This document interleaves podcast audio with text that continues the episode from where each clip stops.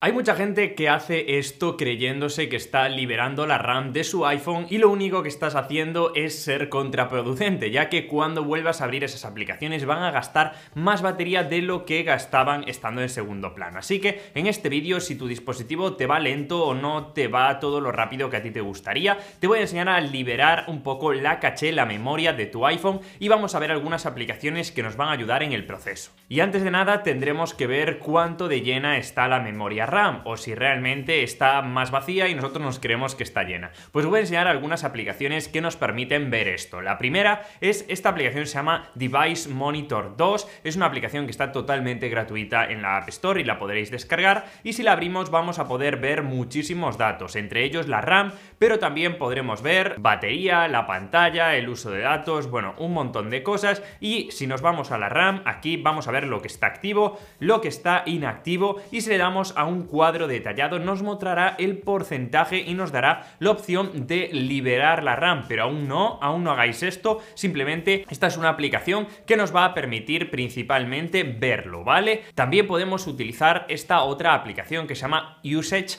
y eh, bueno, pues ahora el App Store se llama Use Widgets y lo que nos va a permitir es lo mismo, prácticamente mirar un poco los datos, pero principalmente la memoria RAM. Ahí podremos ver de la misma manera lo que está inactivo, lo que está inactivo, el total y en este caso no hay opción de liberar. Aún así, me parece mucho más intuitiva esta aplicación. Ahora que ya sabemos un poco cómo podemos ver cuánta memoria tenemos, cuánta está libre, cuánta podremos utilizar, pues vamos a ver cuáles son los métodos para liberar la RAM. Pues es muy sencillo, empezamos por el primero, se diferencia en los iPhone con Touch ID y los iPhone que no tienen Touch ID. Vamos a empezar los que tienen Touch ID, que suelen ser los que más necesitan este proceso. Pues es bastante arcaico, lo que vamos a hacer es pulsar el botón de arriba de volumen, el botón de bajar volumen y luego mantenemos pulsado el botón de encendido, el botón lateral. Luego vamos a pulsar en el Touch ID durante unos segundos. Así que vamos allá, vamos a pulsar primero el botón de subir volumen, el de bajar volumen, y mantenemos pulsado el botón de encendido. Nos llevará a esta pestañita, esta ventanita y ahora tendremos que mantener pulsado el Touch ID durante unos segundos hasta que nos pida la contraseña. Ahí ya estará, ya estará liberada la RAM.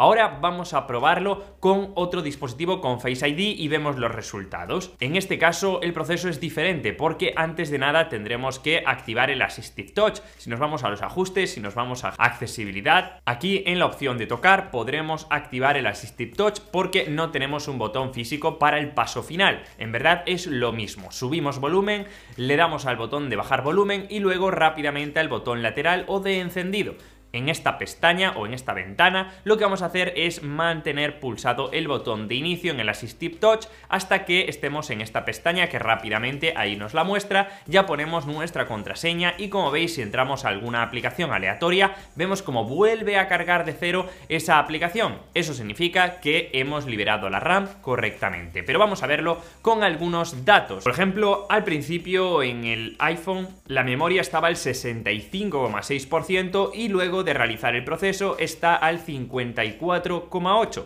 También en la aplicación de Device Monitor estaba al 95% y ahora está al 70%. Es una señal de que lo hemos hecho correctamente, aunque hay otra manera de liberar la RAM, de una manera muy sencilla que es con la aplicación que os estaba enseñando, que se llama Device Monitor, que nos da esta opción en un solo clic y de una manera muy rápida. Le damos a cuadro detallado y aquí le daremos a limpiar memoria. En este caso lo estoy haciendo con un iPhone que no utilizo mucho, pero aún así vamos a poder ver qué pasa de un 90 y pico por ciento a estar un poquito más libre. Lógicamente, cuanto más llevemos sin realizar este proceso, pues más efectivo será el proceso en general. Ya veis que es muy sencillo de hacer y de esta manera el rendimiento de nuestro dispositivo probablemente vaya un poquito mejor. Lógicamente no hace milagros, pero algo es algo y si aplicamos además los pasos que os voy a decir en este vídeo, que os dije en este caso, nuestro dispositivo va a poder rendir un poquito mejor en su día a día a pesar de que sea antiguo o que no funcione como el primer día. Aún así, también hay aplicaciones que de manera individual nos dejan borrar la caché. ¿Cuáles de estas aplicaciones? Pues por ejemplo, TikTok es una de ellas. TikTok tiene en ajustes una opción para borrar la caché y eliminarla directamente desde ahí. Otra aplicación sería, por ejemplo, Spotify, que yo la uso muy frecuentemente. También si nos vamos a almacenamiento y datos, ahí encontraremos una opción para eliminar o borrar la caché e incluso Telegram, la aplicación de Telegram si lo utilizáis también tiene este botón. Safari con borrar datos e historial también podremos realizarlo y otras aplicaciones serían Chrome, por ejemplo, y alguna otra más.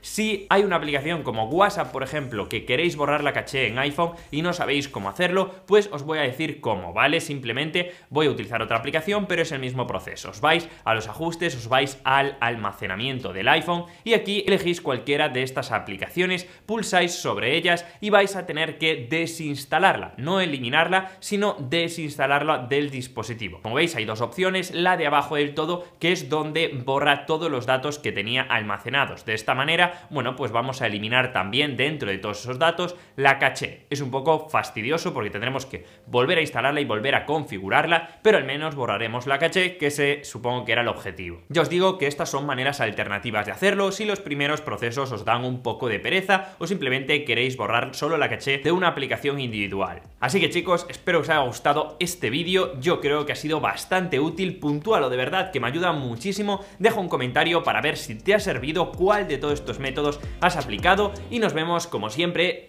en el siguiente vídeo chicos. ¡Chao!